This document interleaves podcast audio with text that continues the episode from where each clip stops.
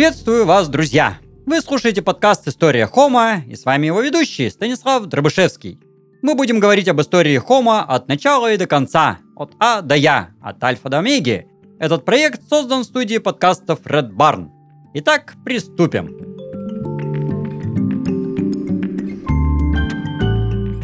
А на данный момент мы приблизились к самому ответственному моменту, к появлению прям такой человечности-человечности.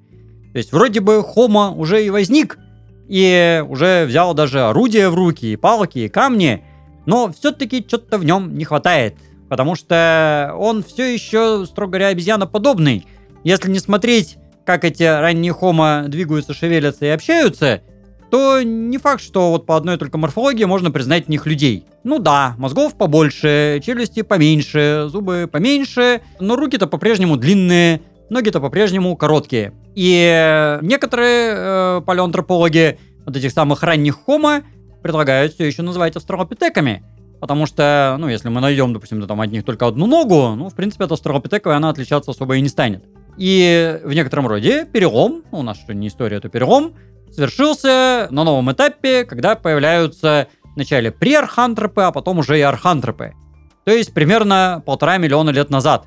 Ну, там все это, конечно, округляется, там типа миллион шестьсот пятьдесят тысяч лет назад, миллион шестьсот тысяч лет назад, где-то вот около того. И это время, когда наши предки, во-первых, э, обрели уже современные пропорции, а во-вторых, окончательно и бесповоротно расселились по всей планете. Так называемые ergaster.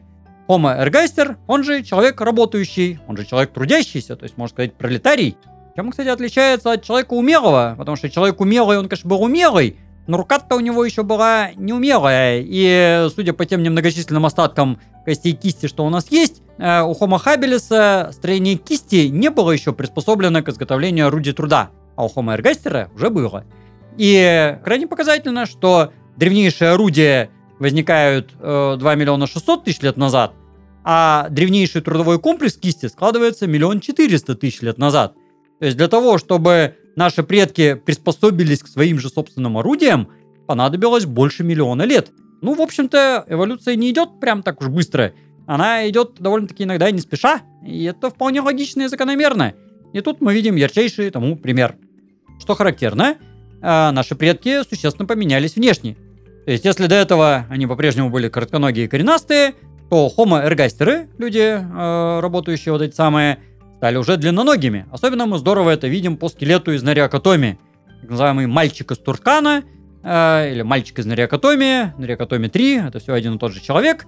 И он уже был длинноног. У него короткое туловище, узкие плечи, узкий таз и очень длинные ноги. Ну, при том, что он был мальчик, подросток, э, во взрослом виде он бы достиг роста где-то под метр семьдесят, а это уже вполне современное значение. Ну, при том, что перед этим вот эти хомо, всякие рудольфинцы и хабелисы были от силы там метр полтора высотой. Э, ну, метр пятьдесят и метр семьдесят это большая разница на самом деле. И вот эта вот самая длинноногость возникла не просто так. Потому что эти наши предки э, наконец-то начали осваивать совсем уже открытые места обитания. Ну, кто внимательно слушает вот эту серию подкастов, он слышит постоянно, что они вышли в еще более открытые места, еще более открытые места. Ну, потому что это цепочка, на самом деле, изменений. И э, одно открытое место может быть еще более открытое, чем предыдущее открытое место. Вот примерно полтора миллиона лет назад Африка становится уже окончательно травяной. Ну, понятно, что в Центральной Африке леса есть и сейчас, но, по крайней мере, Восточная и Южная Африка окончательно превратились в саванны современного типа. Ну, еще тоже не совсем современного, там тоже еще изменения были, но уже почти-почти. Окончательно возобладали саванные виды фауны, ну типа там лошади уже более-менее современного вида, антилопы, газели, э, слоны, носороги уже такие совсем-совсем как сейчас, э, и люди совсем как сейчас. И они научились ходить далеко. Это, между прочим, великое достижение. И, надо сказать, наши предки э, в этом плане отставали от всех других африканских и внеафриканских животных. Вообще, обмены фаун совершались и до, и после. И какие-нибудь там страусы, павианы, зебры, там кто угодно еще, там гиены те же самые, мигрировали и в Африку, и из Африки за миллионы лет до этого. А наши предки тормозили. То есть, конечно, какие-то даже рудольфейнсисы и хабелисы выходили, и вплоть там до Грузии, и там другие места, но делали это редко и неохотно, и, как правило, это быстро кончалось. А вот где-то с полутора миллионов лет назад расселение пошло широким потоком. И люди на вот этих своих длинных ногах, бодренько и, ну, не то чтобы стройными шеренгами, но бесформенной толпой э, ломанулись в разные стороны. Выход из Африки, видимо, происходил в районе нынешнего Баппель-Мандебского пролива.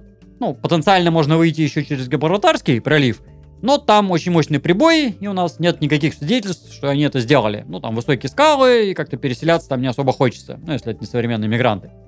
Теоретически можно пройти Суэцким перешейком. Ну, пролива-то не было там, этого канала. Э, но там пустыня. Там делать нечего, охотнику-собирателю там грустно. Он подходит к краю пустыни, тоскливо смотрит вдаль, разворачивается и уходит обратно в радостную саванну.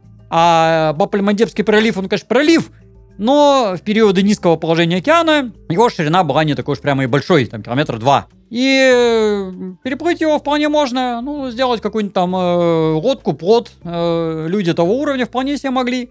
И мы точно знаем, что они плавали. Ну, э, из Африки-то можно, в принципе, и по суху, конечно, выйти по Суэцкому перешейку. Но э, в это время они добрались до Сокотры. А Сокотра-то не была соединена с сушей никогда. А там есть орудия каменные, такие очень архаичные, примитивные, и вот как раз того самого времени. И 100% э, люди туда приплыли. Э, вообще способности людей к мореплаванию часто недооцениваются. То есть как-то часто современные жители города представляют, что сделать лодку это что-то невероятно сложное. Ну, что сами это не делали никогда, само собой, да, даже и не плавали, в общем-то. И как же вот они были такие архаичные, примитивные. Так они были практики, они только и делали, что что-то делали. И уж чуть-чуть соорудить что-то они могли. Ну, тем более, что какие-нибудь зебры переселялись и без всяких лодок. Если уж зебры смогли переплыть пролив, то, собственно, что бы мешало людям. А, и они переселились. И тут же, неожиданно, мы обнаруживаем эти орудия и по всей Европе, и по всей Азии, вплоть там до Индонезии. Причем расселение шло настолько стремительно, что мы не видим последовательных как бы вот этих этапов. То есть э, для нас это возникает сразу вдруг. Ну, потому что э, если они расселились до той самой Индонезии за, скажем, там, 10 тысяч лет, э, ну, это достаточный период времени, да, то есть можно очень не спеша двигаться, но, э, учитывая погрешности датировок, мы этого не заметим. То есть для нас это будет моментально. И уже полтора миллиона лет назад они есть действительно в Индонезии и в Китае, и где угодно еще. Ну, их только еще не было в Австралии и в Америке, туда они еще не добрались.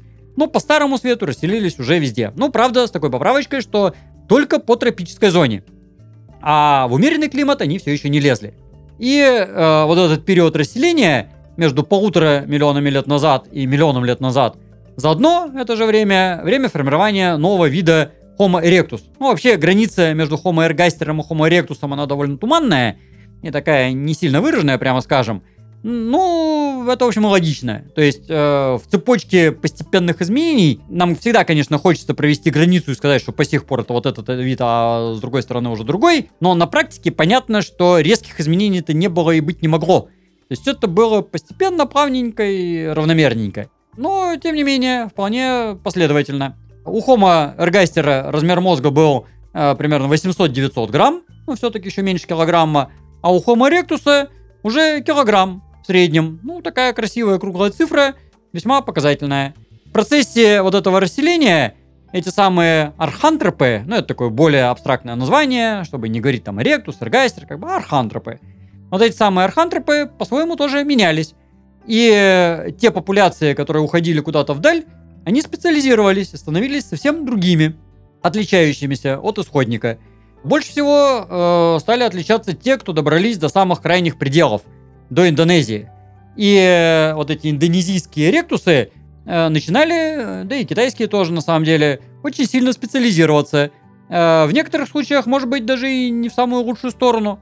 Ну, например, у многих китайских и яванских Homo erectus'ов пропал шеловидный отросток на основании черепа. А шеловидный отросток – это отросточек на основании черепа, свидетельствующий о способности к речи. У обезьян и австралопитеков его не было, у ранних Homo он появился и закрепился окончательно, а у Homo erectus у некоторых снова пропал. То есть не исключено, что особо изолированные удаленные популяции, попадавшие, может быть, в самые распрекрасные условия, теряли необходимость говорить. А зачем говорить, когда вы находитесь на райском острове, вокруг вас кокосовые пальмы, куча жратвы, э, а если это еще и какой-то самый хороший остров, там еще и хищников не будет, полно жратвы, ну, вообще красота. Соседей нет, да, как бы, ну, с вашими родственниками говорить, в общем-то, не о чем, потому что ничего не меняется, как бы, да, тем для обсуждения никаких. Кино еще не изобрели, э, искусства никакого, красота. Можно лежать кверху пузом на пляже и прекрасно себя чувствовать. Некоторые, правда, увлеклись такой райской жизнью, ну, особенно те, которые вот на острова попали, и в процессе превратились в специфические виды. Таких э, становится известно все больше и больше, но самые, конечно же, знаменитые это хоббиты на Флорисе и совсем недавно открытые хоббиты на Русоне. Э, крайне специфические формы, потому что примерно миллион лет назад, ну, тоже очень так, как бы не, не поздно, вот эти самые пятикантропы умудрились добраться до острова Флорис. А туда, кстати говоря, тоже надо было плыть через проливы. Там как минимум два или три пролива было, шириной там под 30 километров. Но они это преодолели и оказались на Флорисе, где была совершенно дивная фауна, со всякими там карликовыми слонами, гигантскими черепахами, гигантскими крысами, гигантскими, правда, аистами и гигантскими варанами, что уже не так здорово. Ну и вараны, что характерно, живут до сих пор, то есть они это пережили всех. Но все-таки это ящерица. И какая бы она там страхолюдная ни была, ну это как бы не динозавр все-таки. Там 3-4 метра длиной, ну с хвостом, да. Оно так звучит страшно, там 4 метра. Но когда рядом находишься, ну впечатляет. Ну как бы, ну не леопард. Леопард даже покороче, но серьезнее все-таки. Вот, если взять кол подлиннее, то нормально можно отмахаться. И эти самые новоприбывшие пятикантропы, э, в первую очередь, конечно же, съели всех черепах и слонов, это они очень быстро сделали. Ну а потом э, стали немножечко деградировать. И за последующие несколько сотен тысяч лет уменьшились в размерах. Есть к этому моменту они уже были там вот эти метр семьдесят ростом. А тут стали маленькие, метр высотой, с размерами мозга 400 грамм, а было килограмм. То есть мозги усохли в два с лишним раза. Сукукожилось личико, э, очень странно преобразились ручки-ножки. Походка стала какая-то такая прыгающая, необычная. И э, получились так называемые хоббиты, homo floresiensis, которые в таком состоянии пребывали еще сотни тысяч лет, вплоть до времени 50 тысяч лет назад, когда их история э, резко и катастрофически прерывается. Есть разные мнения, как она прерывается. Ну, две главные концепции. Первая такая, что было извержение местного вулкана, ну и вулкан таки был, и действительно он пеплом все засыпал, но как-то варанам это не особо помешало, и крысы до сих пор живы. А вот э, человечки э, с аистами куда-то пропали. И тут возникает вторая гипотеза, что вообще-то это время, когда мимо уже мимо бежали сапиенсы. Э, то есть э, вполне себе такие продвинутые кроманьонцы, ну, предки современных австралийских аборигенов, ну, может быть, еще без бумерангов, но уже точно с копьями. И когда на маленьком островочке живут маленькие человечки с маленькими мозгами, и тут бежит толпа здоровенных мужиков с огромными копьями, а после них не остается ни одного этого маленького человечка. Ну, наверняка это просто совпадение. Это так просто случилось. Во всем, конечно же, вулкан виноват. Грета Тунберг не даст соврать. И э, такая история, вероятно, повторялась не один раз. Потому что практически ровно один в один та же самая история происходила на острове Лусон на северных Филиппинах где тоже пятикантропы, ну, может, там не миллион лет назад, а может и миллион, кстати говоря, ну, где-то 700 тысяч лет назад уж точно, появились, ели там каких-то носорогов, прекрасно себя чувствовали, ну, а там тоже такая довольно своеобразная фауна, где вообще не было никаких хищников, вообще никаких, просто рай земной. И вот люди туда заселились и тоже превратились в хоббитов, ну, только уже хомо лусоненсисов, ну, что логично, потому что это лусон. Тоже с очень крошечными зубками, с маленькими ручками-ножками. Э, ну, правда, там прям красивого целого скелета нет, но тем не менее. И тоже примерно 60 тысяч лет назад исчезли. Ну, там плюс-минус то же самое время. И вулканов там не было. Э, а сапиенсы там появились. Так что, видимо, это была довольно такая распространенная история. Э, на Сулавесе один в один та же самая история. Тоже крайне специфическая фауна. Э, тоже там всякие слоники. Какие-то гигантские огромные свиньи с немеренными бивнями а ни одного хищника, вообще ни одного вида, что чудесно, там карликовые буйволы, кстати говоря. Ну вот, и тоже какие-то люди, ну, правда, мы не знаем, были они карликовые или нет, потому что от них только орудия пока найдены. Но орудия небольшие, надо сказать, и очень примитивные. А потом, как только появляются саппинсы, пац, и никакой этой эндемичной фауны, и никаких этих хоббитов, ничего нет. А ведь есть еще Тимор, где тоже какие-то непонятные орудия найдены. Ну и вообще в Индонезии там полторы тысячи островов. Ну, я думаю, что и больше, как-то там не поручусь за цифру. Ну, то есть есть где размахнуться. И далеко не на всех этих островах кто-то что-то пытался искать. Так что наверняка такое происходило много. И на более крупных территориях, на более крупных островах периодически что-то такое происходило. Ну, самая, наверное, яркая история – это история острова Ява. Потому что до поры до времени это была просто часть материка, то есть такой вырост э, так называемой сунды, э, ну, просто оконечность э, Малаки, по сути дела, э, куда люди пришли, видимо, вполне себе пешком. И, собственно, на острове Ява найдены такие пятикантропы-пятикантропы. То есть Жен Дюба еще там в 19 веке нашел первого, собственно, в Триниле. А потом многие разные исследователи находили в Сангеране, например. Ну и там не только в Сангеране, там Ажекерте и много где еще. И на данный момент на Яве найдено, наверное, наибольшее количество остатков пятикантропов, чем где-либо еще. Но, что показательно, э, если сравнить синхронных пятикантропов Явы и Европы и Африки, то каждый раз почему-то так получается, что мы берем, допустим, миллион лет назад, или там 800 тысяч лет назад, или там 500 тысяч лет назад. Но каждый раз в Африке и в Европе мозги чуть побольше, а на Яве чуть поменьше. А в Африке и Европе везде есть шеловидный отросток, а на Яве далеко не обязательно. В Африке и Европе лоб чуть более выпуклый, а на Яве покатый. Затылок э, в Африке и Европе тоже, конечно, треугольный, но все-таки широкий. А на Яве он еще и узкий. И вот все как-то так. Они тоже могли там деградировать, по сути дела, и изменяться а ко времени примерно 300 тысяч лет назад, там 200 тысяч лет назад, они превратились в какой-то уж совсем непотребный специфический вид Homo saloensis. Ну, там вид не вид, как бы там э, разные мнения есть э, насчет таксономии, но в местности Нгандонг обнаружена целая куча черепов крайне специфического строения. Они, правда, не такие маленькие, у них все-таки размер мозга там 1300 грамм, ну, это не так уж прямо и мало, там, или там чуть больше килограмм, по крайней мере. Но они все-таки примитивные. У них крайне специфическое строение височной области. То есть височная кость у них, ну, какая-то очень нестандартная. Э, явно говорит о длительной эндемичной местной эволюции. Потом эти люди куда-то исчезают, а потом опять же появляются сапиенсы чудесным образом. И, видимо, это такая проклятая судьба азиатских территорий. Ну, видимо, в силу изоляции. Потому что когда есть острова, полуострова, какие-то изолированные горные долины, и нету контактов с окружающим миром, то цивилизация вперед и не движется. Ну, цивилизация громкое слово, но вообще как бы развитие. В этом смысле крайне показательно распределение орудий труда. Ну, вообще, время архантропов — это время новой технологии, ашельской культуры. Ну, появилась в Африке она еще миллион семьсот тысяч лет назад, потом развивалась, и характеризуется она новыми классами орудий, в том числе ручным рубилом и кливерами. Ручное рубило — это такое образцовое, показательное Орудие э, с заостренным концом, с режущим краем, абсолютно универсальное. Ну, кстати говоря, без рукоятки. А кливер примерно то же самое, но с широким таким рубящим краем, ну, а топор, строго говоря. И если посмотреть на планету, то очень показательное распределение. Э, потому что от э, Бангладеш, условно, на запад, то есть от Индии, да, Ближний Восток, там Южная Европа, Африка, это зона распространения культур с ручными рубилами и кливерами, вот такая образцовая, показательная шельская культура. А на восток от Бангладеш а, там как-то не особо много этих самых ручных рубил. И есть такое даже понятие линия Мовиуса. Ну, Мовиус это первый археолог, который на это внимание обратил. А, вот эта линия Мовиуса разделяет планету на двое фактически. Ну, тогдашнюю Экумену, да, населенную территорию, на две половины. Где есть рубила, где нет рубил. Ну, или, по крайней мере, очень мало. И вот есть э, такое подозрение, что э, вот этим восточным э, товарищам не хватало интеллекта для изготовления рубил. Есть, правда, геологическое объяснение, потому что планета как-то так она образована, что западней линии Мовиуса, то есть в Африке, на Ближнем Востоке, в Южной Азии, э, есть породы, пригодные для изготовления рубил, ну там кремень, да, и обсидиан.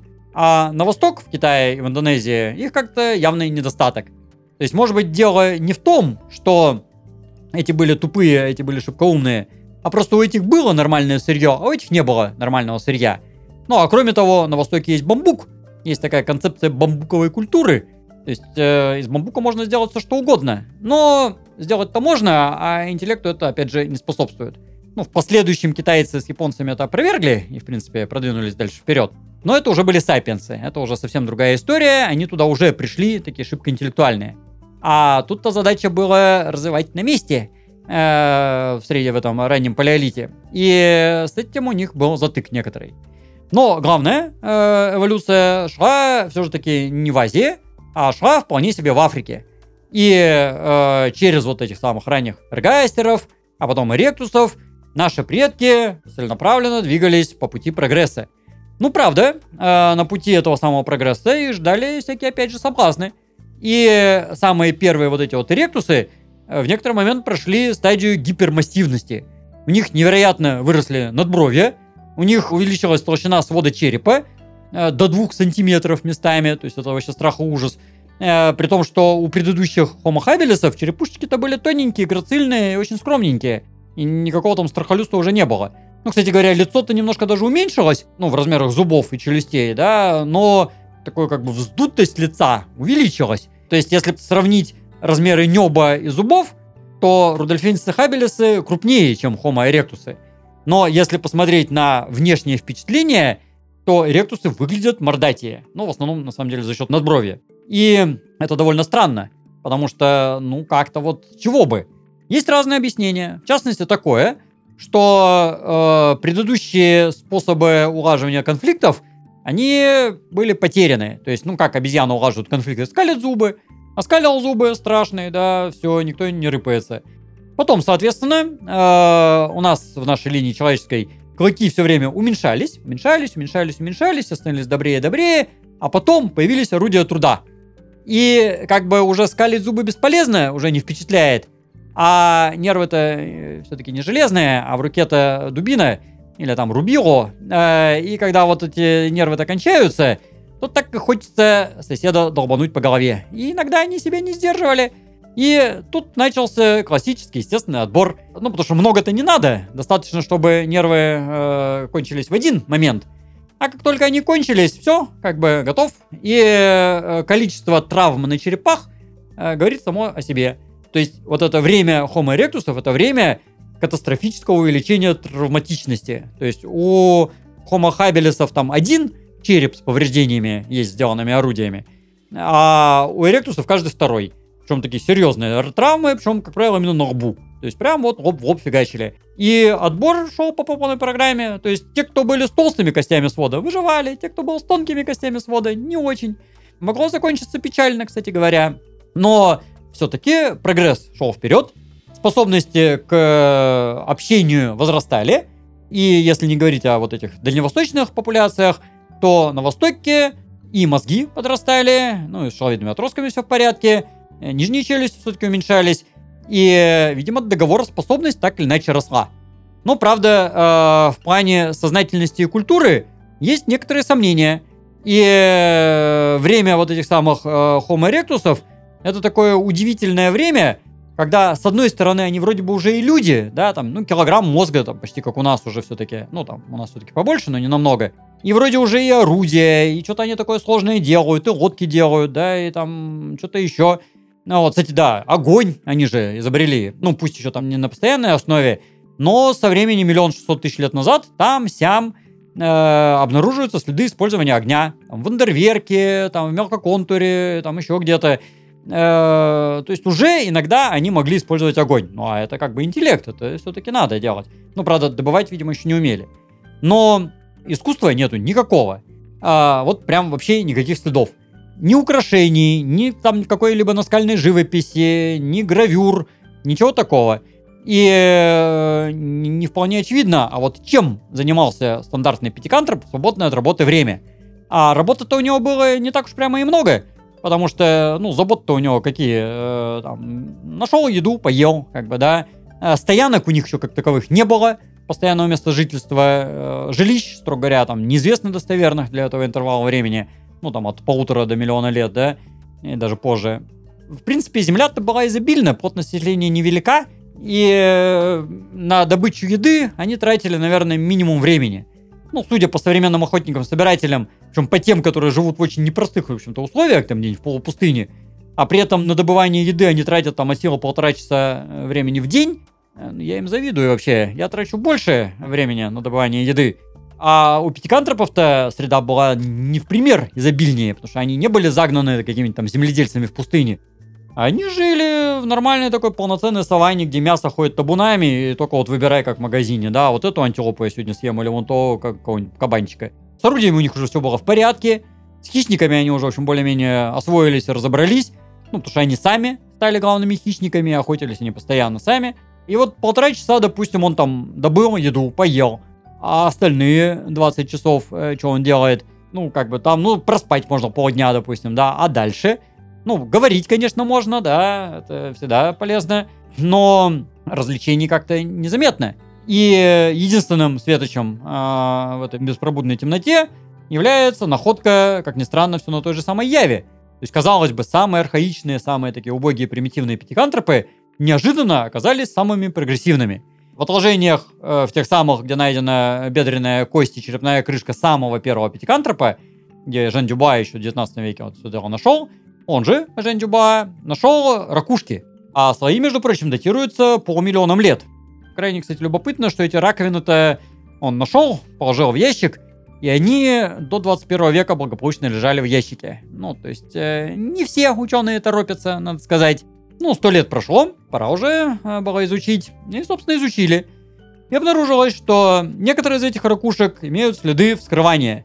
Дырочки, проковыренные акульими зубами, ну, акульи зубы тоже были найдены, э, для такого интеллигентного открывания раковины. То есть можно, конечно, взять булыжник и раздолбать, но тогда осколки раковины будут потом в зубах скрипеть, резать рот, это будет неприятно. А так, э, акульим зубом аккуратненько просверливается дырочка в том месте, где у моллюска находится мышца-замыкатель. И раковинка аккуратно, интеллигентно открывается сама собой. Вот. Французы до такого, кстати говоря, не додумались, они какими-то ножками там ковыряют. Вот. А пятикантропы додумались. Там у него, кстати, у этого пятикантропа даже килограмма не было мозгов, там 800 грамм было. Но нашлось орудие, сделанное из раковины. И, кстати говоря, тоже такой момент, что рубил-то у них там не было. А, а вот э, если есть острые раковины, нафига корячиться делать из каких-то там камней? Взял раковину и ей стал работать. Вот. Но самое главное, это еще одна раковина, на которой оказался процарапан орнамент. То есть пятикантроп взял, опять же, тот же самый акулий зуб и на ракушке двустворке нацарапал загогулину. Ну, такой зигзаг, как бы зубчатые такие зубки. Что это значило и что это имелось в виду, честно говоря, большой вопрос. Но, по крайней мере, это сделано э, для души. Потому что никакого практического смысла в этой загогулине нет. И, в общем-то, быть не может. А если это не имеет практической ценности, значит это искусство. То есть это некая деятельность, ну, все-таки более-менее трудозатратная, э, требующая времени и усилий, но имеющая целью просто вызывание некоторого душевного удовлетворения. То есть просто некие эмоции. Прикольно. Вот я так могу, я это сделал. Взял и нацарапал. Это древнейший пример искусства. Пусть самый убогий, самый примитивный, но зато уже достоверный. Это причем творчество Пятикантропа, которого никто не мог заподозрить в каком-то там высоком интеллекте. А нет, э, они это сделали. И это первый шаг на следующий уровень, когда люди выходят уже на окончательный человеческий этап, когда они уже по уровню мышления сопоставимы с нами. И когда в их поведении, ну, окажись мы рядом с ними, мы бы узнали себя, по сути дела, и у которых и мозг дорос до нашего, и побуждения все были такие же, как у нас, на уровень Homo heidelbergensis. Но это уже совсем другая история.